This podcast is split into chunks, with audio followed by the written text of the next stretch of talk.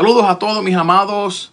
Les saluda Carlos López Serrano. Bienvenido al canal de Ciencias Bíblicas y Exégesis.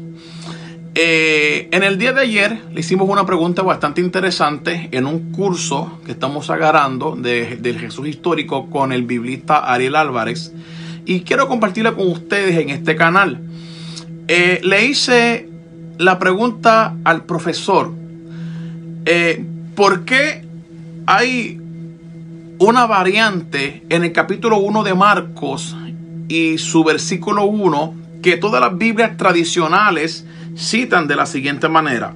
Eh, estoy leyendo por lo menos esta de la Biblia Nácar Colunga, una Biblia católica bastante eh, viejita. Se lee de la siguiente manera. Así leen todas las Biblias tradicionales. Dice así, principio del Evangelio de Jesucristo, Hijo de Dios. Termina en Hijo de Dios. Lo mismo sucede, amado, eh, con la Biblia Félix Torres Amat termina en Hijo de Dios. Lo mismo sucede con la versión Biblia de Jerusalén, su cuarta edición.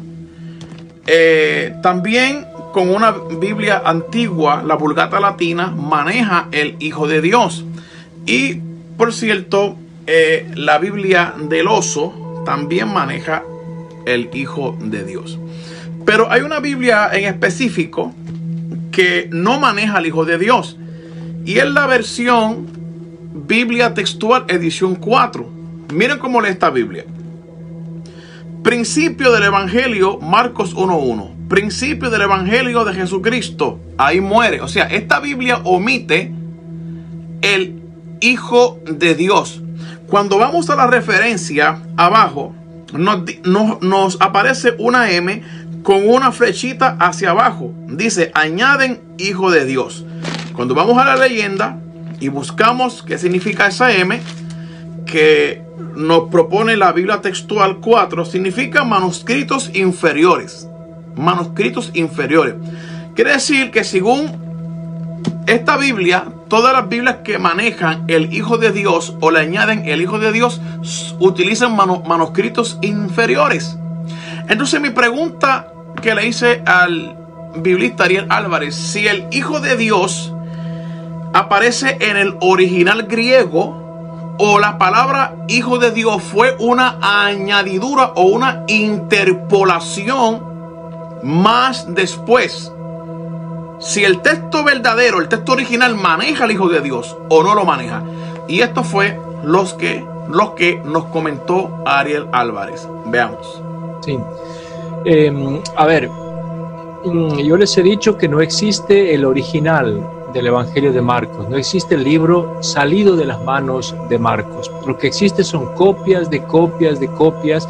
Y ustedes imagínense un copista que está copiando a mano un libro con una luz de una vela en la oscuridad y con libros a veces viejos y gastados y haciendo esfuerzos de horas y horas de escribir, a veces se comían palabras, a veces se salteaban renglones, a veces les omitían alguna parte de un texto.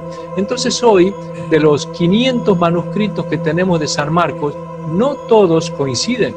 Entonces la gran pregunta que se hacen los científicos de la Biblia es, ¿cuál de estos 500 manuscritos que tenemos de San Marcos corresponde al original de Marcos? Porque al ser distintos, al algunos faltarle una palabra, a uno le falta un artículo, a uno una letra, ¿cuál es el original?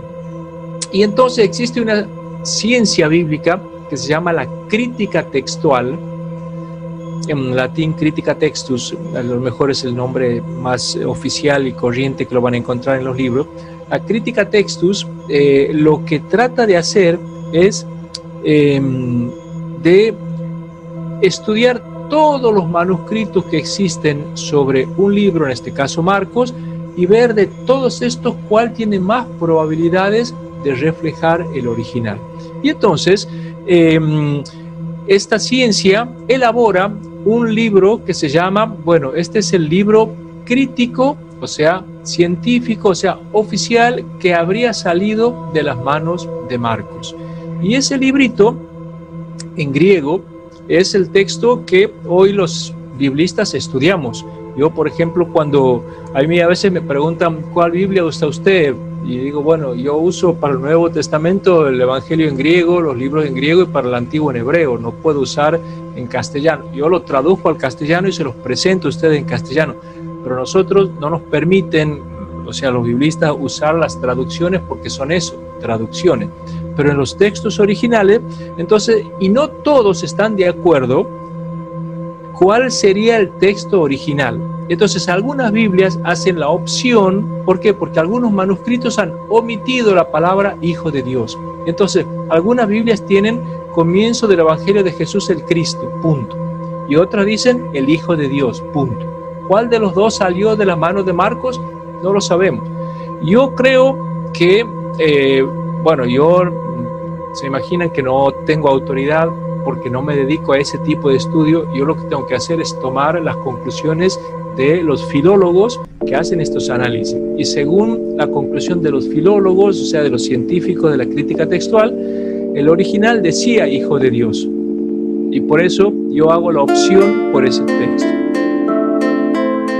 Muchas gracias, profesor.